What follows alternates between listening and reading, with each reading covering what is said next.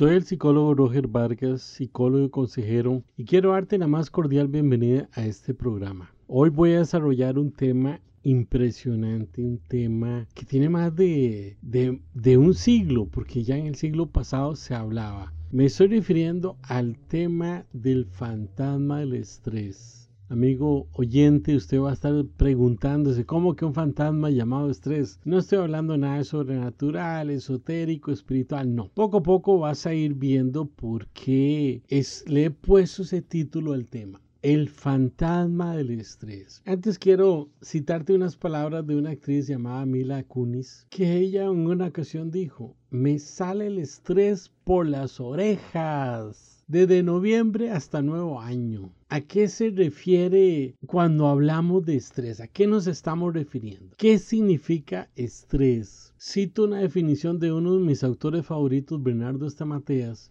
que lo resume muy claro, muy pedagógico y lo básico que tenemos que saber del estrés. Menardo Stamatea dice, el estrés surge cuando hay excesiva demanda exteriores y tu organismo no alcanza a hacerles frente. Entonces, cuando tenemos tanta demanda, tanta exigencia, tanta presión sobre nuestra persona, sobre nuestro ser, empiezan a haber problemas. Empiezan a haber efectos a nivel emocional, inclusive a nivel físico.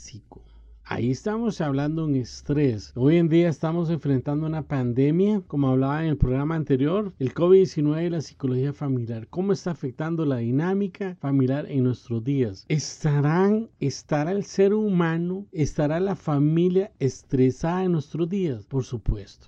Esto estar en una cuarentena forzada por la necesidad de protegernos integralmente y cuidar nuestras vidas ha causado un estrés impresionante. ¿Por qué le llamo fantasma? En este caso estamos como muy claros de que cambió nuestro mundo cotidiano. Pero normalmente nosotros podemos de pronto empezar a enfrentar un enemigo invisible, que no en este caso no es un virus como el que estamos enfrentando en nuestro momento histórico, sino que llega en una forma invisible, pero que no nos damos cuenta de los efectos de ese enemigo invisible llamado estrés. Llega como poderoso pulpo con unos tentáculos impresionantemente fuertes y nos ataca. No nos damos cuenta, no lo miramos, pero los efectos están presentes en nuestro organismo, en nuestras emociones y en nuestro estado este físico está presente. Cuando la persona empieza a estar atacado o está sometido a un estrés, empieza a haber problemas. Pasa a vivir con nosotros ese estrés así literalmente, de una forma analógica. La persona empieza a poner a presentar ciertos comportamientos, ciertas reacciones que antes no, no los tenían.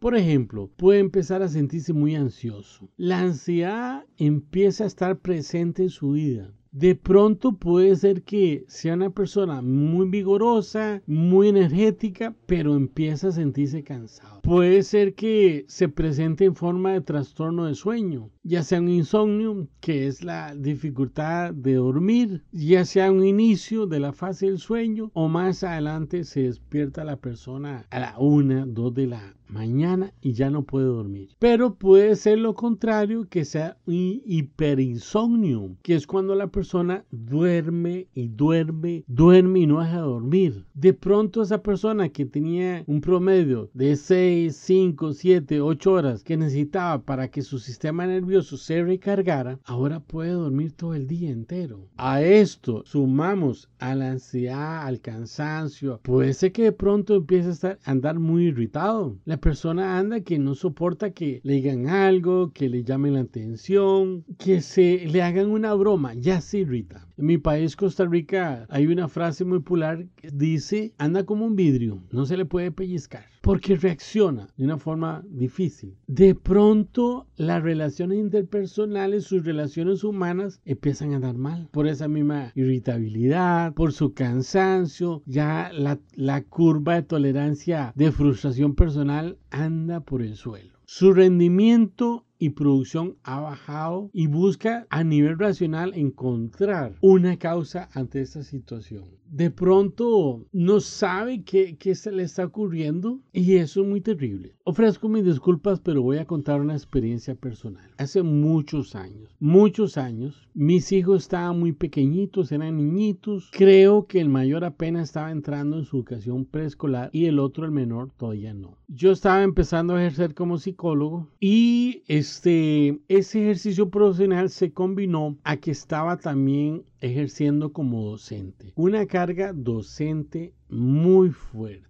muy fuerte más todas las nuevas responsabilidades como psicólogo, de pronto pasa a ser un estudiante universitario de la carrera de psicología a ser un profesional y me topo con muchos casos que yo decía, wow, ¿qué, ¿qué era lo que decía la teoría? ¿Cómo se manejaba eso? ¿Qué decían los textos? Porque ya era un reto en vivo y a todo color. Enfrentaba situaciones y circunstancias que las lecciones quizás no hablaban de cómo enfrentarlas yo decía, ¿qué dicen los autores? ¿Qué dicen los textos? Y empecé a mirar una parte de la psicología muy diferente a una dimensión donde a veces tenemos que, que, hacer una sumatoria de toda la teoría y la ética que hemos recibido. Que como decía una antigua profesora mía de sistemas de psicoterapia, lo más práctico es una buena teoría. Y tiene toda la razón, muy importante. Siempre porque la teoría me permite trabajar en la persona exitosamente de una forma positiva, pero también proteger mi, mi que hacer profesional.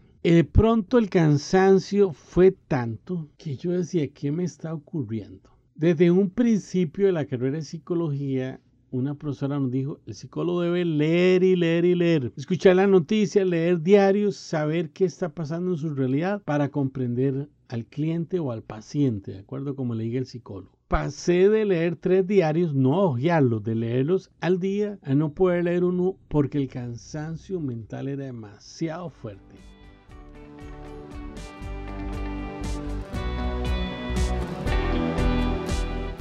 Gracias por acompañarnos en el programa de hoy. Para continuar escuchando la siguiente parte de este programa, acompáñenos mañana por aquí mismo. Se despide el psicólogo Roger Vargas, psicólogo y consejero. Y recuerde que me puede contactar directamente al correo psicologiaroger.gmail.com. Dios me les bendiga y chao.